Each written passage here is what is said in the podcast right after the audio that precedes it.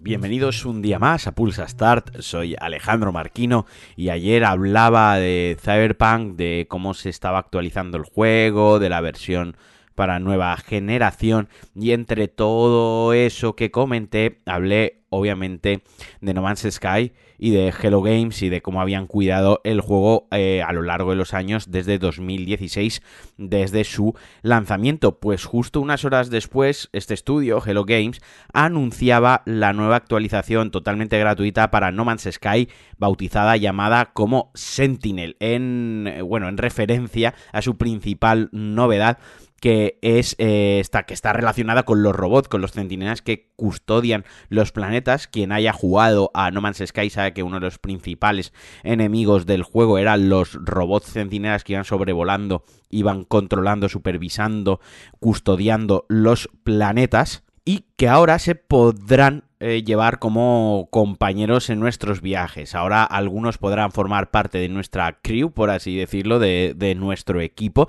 Y no solo eso, sino que además se les ha dotado de una importancia más, más profunda, eh, con un papel más relevante dentro del propio lore del juego. Incluso se pueden invadir una especie de cuarteles generales de los centinelas, digamos la central, eh, la IA, los servidores que controlan los centinelas de todo el país para despejar por completo la presencia en un planeta concreto. Pero no solo eso, también han introducido un nuevo jetpack que se obtiene pues haciendo una expedición para un planeta, o sea, como siendo una pequeña side quest. Y también eh, se ha mejorado la inteligencia artificial de los NPCs, se ha mejorado efectos de armas, se ha añadido sistema de camuflaje que permite volverse prácticamente invisible. Y además también en la versión para compatibles, en la versión para PC, se ha mejorado el aspecto gráfico y se han añadido mejoras tecnológicas como el, el Technology Fidelity X, Super Resolution de AMD, vaya, lo que viene a ser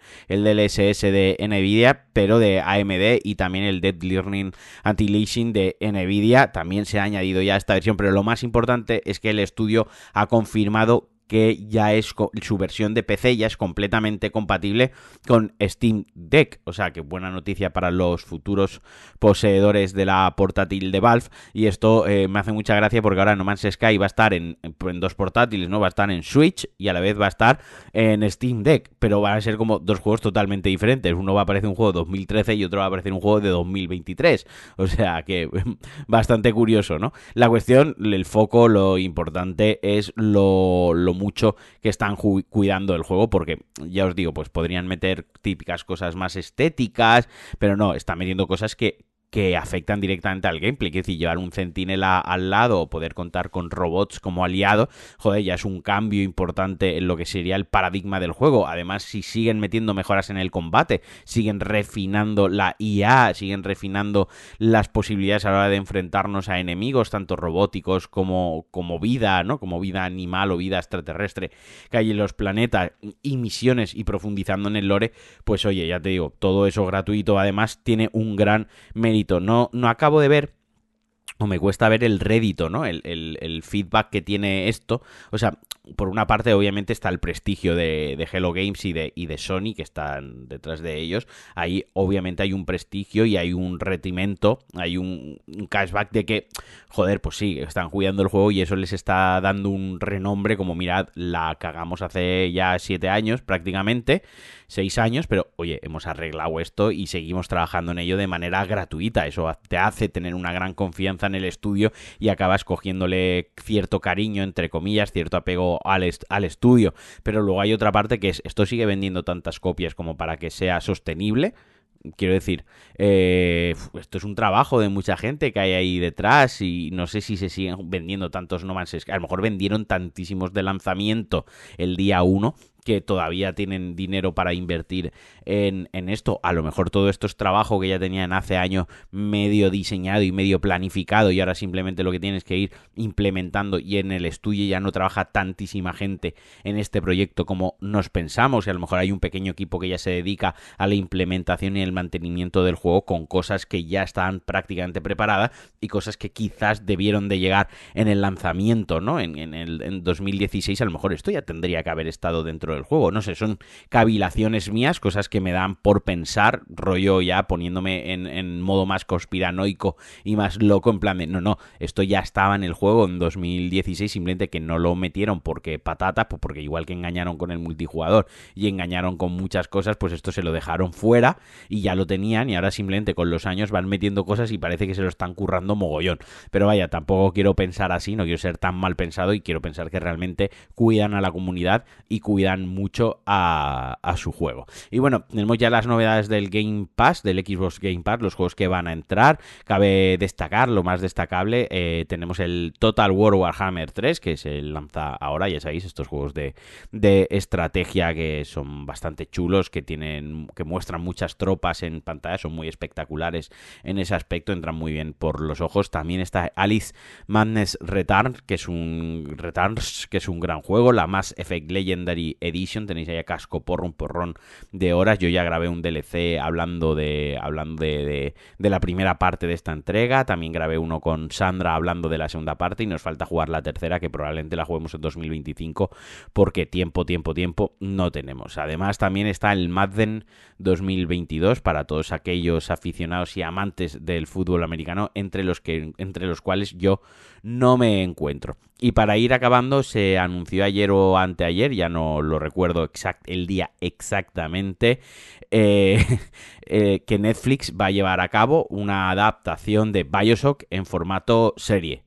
Va a salir mal. Yo la veré, pero va a salir mal. Quiero decir, es algo que ya podemos dar por sentado, que vaya a salir mal. Cero expectativas, hay que ir con el perfil bajo y si luego nos llevamos un, una buena sorpresa, pues, pues eso para el cuerpo, pero vaya, no pinta, no pinta nada bien porque principalmente, o sea, Netflix hace años dijo que iba a haber una película a la semana, pero no dijo que tuviese que ser una buena película, pues esto viene siendo un poco, un poco similar y un poco por ahí. A su vez, eh, Paramount ha confirmado, ha hecho oficial que ha renovado la temporada 2 de Halo, que va a haber una segunda temporada, todavía no se ha estrenado la serie, pero al parecer todo el mundo que la ha visto, todos aquellos quienes han visto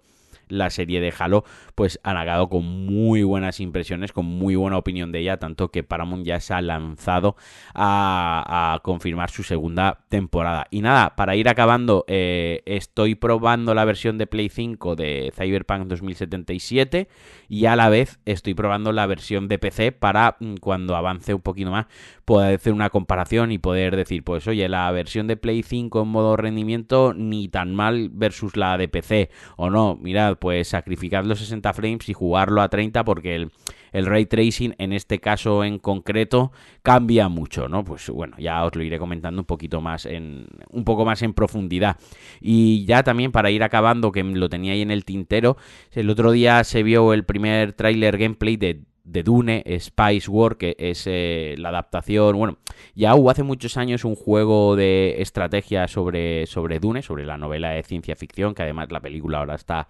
nominada, creo recordar, a 10